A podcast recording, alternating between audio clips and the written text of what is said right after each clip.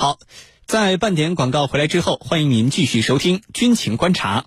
今天的军情观察，我们邀请到的两位军事评论员分别是军事专家程汉平教授和军事专家袁周副教授。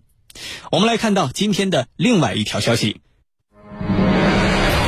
利比亚民族团结政府宣布重新夺回迪利波里机场，停火谈判是否更加遥遥无期？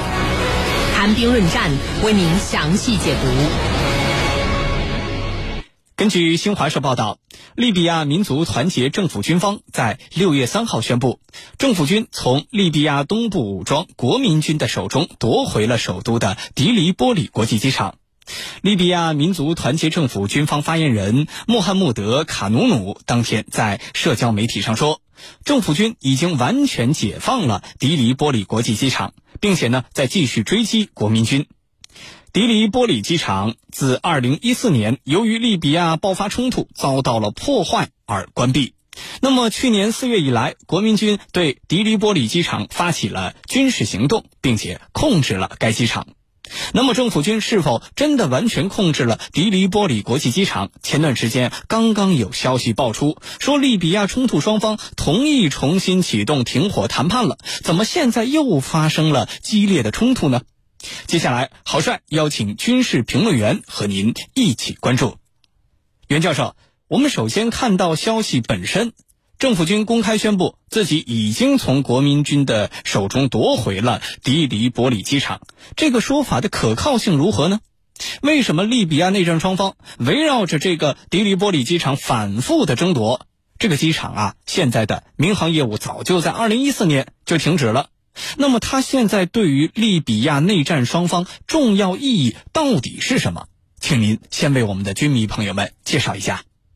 好的，嗯，关于蒂利波里机场啊，是否真的被利比亚民族团结政府的军队所占领的问题，我个人倾向于呃相信这件事的真实性。呃，蒂利波里机场我们知道啊，是从去年四月份呃被哈夫塔尔领导的国民军所占领的。那么以此为标志呢，国民军就开始发动了对首都蒂利波里的进攻行动。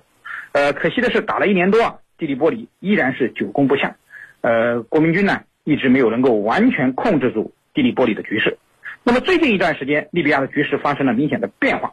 呃，民族团结政府领导的政府军啊，开始了频频的反攻，收复了部分失地。战场形势的改变呢，呃，它的主要原因啊是政府军得到了强有力的外援。我们知道，呃，土耳其是民族团结政府背后坚定的支持者。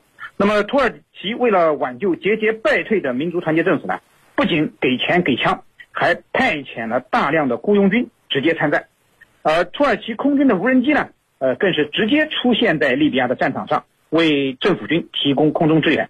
不仅如此，呃，土耳其还向利比亚军队中啊派出了大量的军事顾问，来帮助他们拟定作战计划，协助他们呢指挥作战行动。那么，从而呢就改变了之前利比亚军队。杂乱无章的这种作战行动，呃，这也是近期政府军能够取得一系列胜利的重要原因。此外呢，在利比亚的近岸，呃，土耳其海军的军舰呢，还为利比亚政府军啊提供了防空掩护，击落了大量的国民军的无人机，那么，从而呢，进一步确立了呃政府军啊在进攻方面的这种制空权的优势。那么，综合这些因素，我们不难看出，呃，政府军夺占机场的可能性是非常大的。呃，地利波利机场夺占之后呢，呃，一方面啊，政府军就有了重新控制首都的一个基点，那么他们可以以地利波利机场为起点向南拓展，那么重新恢复对首都地利波里的控制。另一方面呢，对政府军而言啊，呃，地利波里机场的夺占呢，呃，是他们提振士气的一个呃绝佳的良机。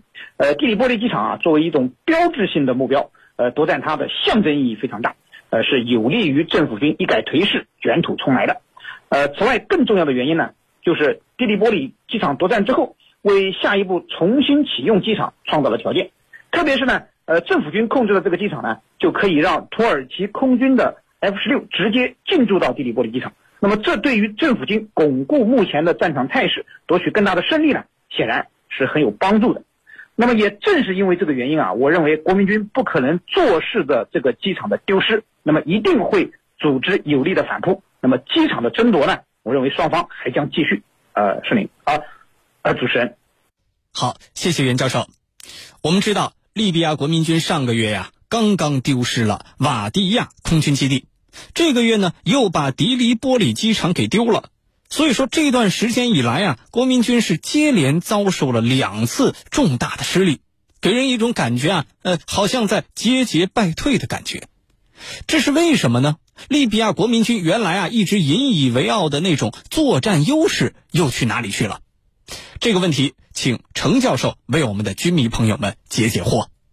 那么这一次啊，这个利比亚的战场态势突然出现了变化，主要是围绕着这个机场的失和丢，叫失而复得，是谁得到了呢？当然是这个民族团结政府，他们从东部武装，就是国民军手里夺回了首都迪迪波里的国际机场。我们军民朋友们可能觉得这个机场丢就丢了，有什么了不起？其实这个机场啊，它可是首次易主啊，也是从今年五月十九号，在土耳其无人机还有制导武器的帮助之下，民族团结政府所夺取的又一个重大的胜利。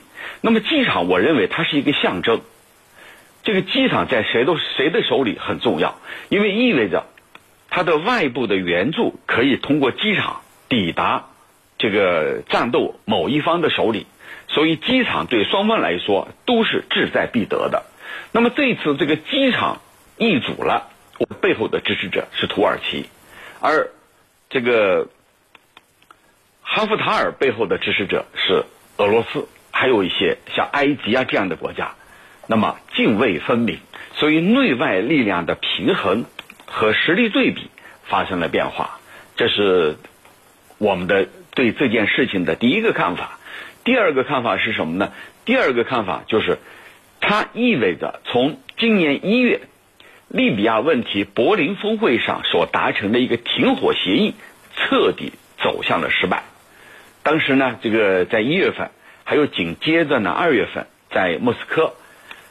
双方都进行了这个就停火展开的谈判，尽管双方不愿意见面，通过中间人在斡旋，但是呢，好歹当时也达成了一个停火协议。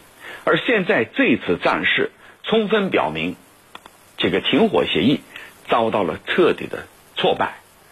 第三，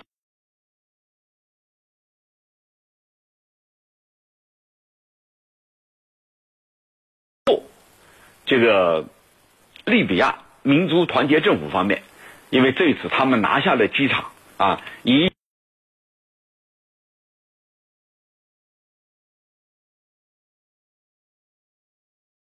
和俄罗斯的外长拉夫罗夫进行谈判。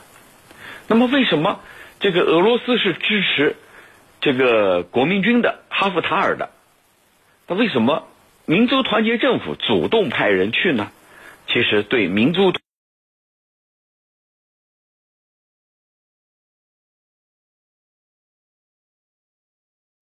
至关重要。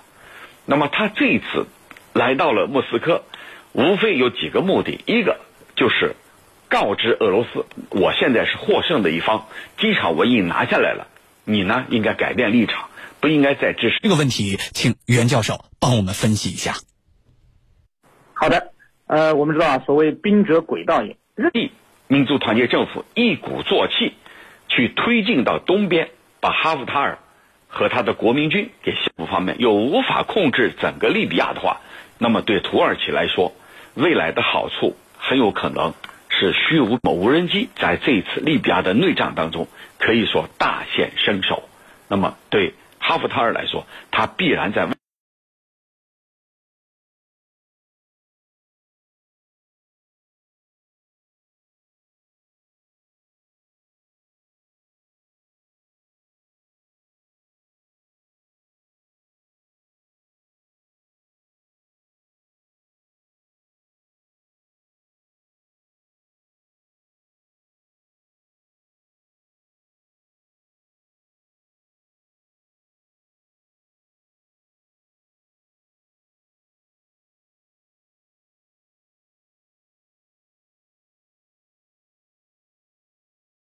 是一个呃非常实用的，尤其像利比亚这种目前正在变成。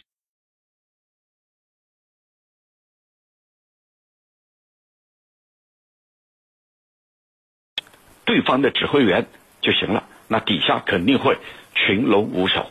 那么这样的一种战术调整啊，我认为对哈夫塔尔啊和他的国民军来说是比较实用的啊，主持人。好的非常感谢两位军事评论员的精彩解读。